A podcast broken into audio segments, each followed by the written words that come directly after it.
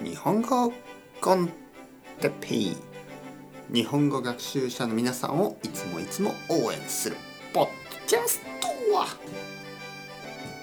今日はもしドラえもんのどこでもドアがあったらについて。はい皆さん。はいはい。おはようございます。日本語コンテッペの時間ですね。元気です。元気ですか。あらあらあら。今日ちょっと口が動かないですね。まだ朝ですから。えー、っとですね。日本語を話すと皆さんも多分あららららなってしまいますよね。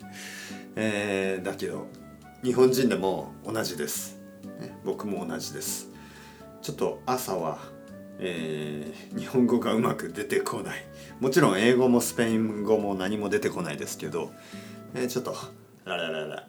よし頑張ろう。えードラえもん。皆さんドラえもんという漫画そしてアニメを知っていますか？ドラえもん。ドラえもんはあのいろいろな不思議な道具を出すことができます、ね、どこから？ポケットからですね。ポケット何かこうお腹にポ、ポケットがついていてですねそこからあのいろいろな道具を出すことができます。どこでもドアと言いながらどこでもドアを出します。どこでもドアというのはドアですね。えーどこにでも行けるドア、ね、どこでも行ける。どこにでも行ける。行くことができるドア。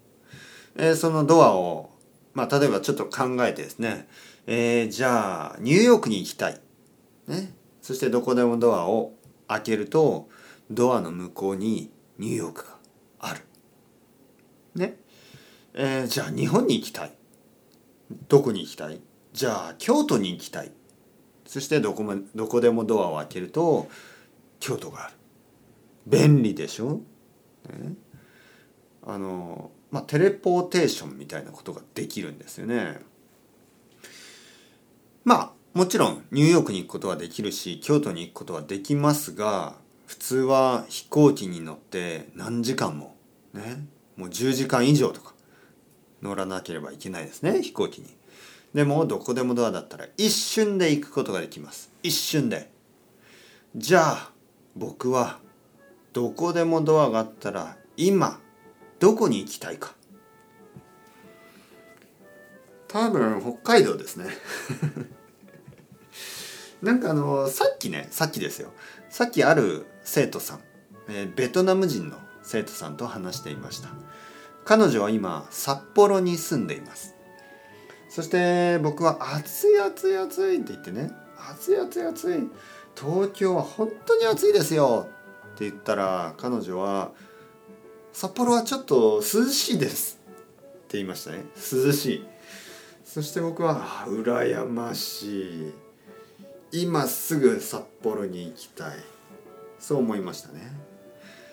だからどこでもドアがあったら僕は北海道に行って少しあの涼しいあの生活がしたいですね。ちょっとね東京は暑すぎます。皆さんどうですか？それではまた皆さん。 Chao chao hasta luego。またねまたね。またね。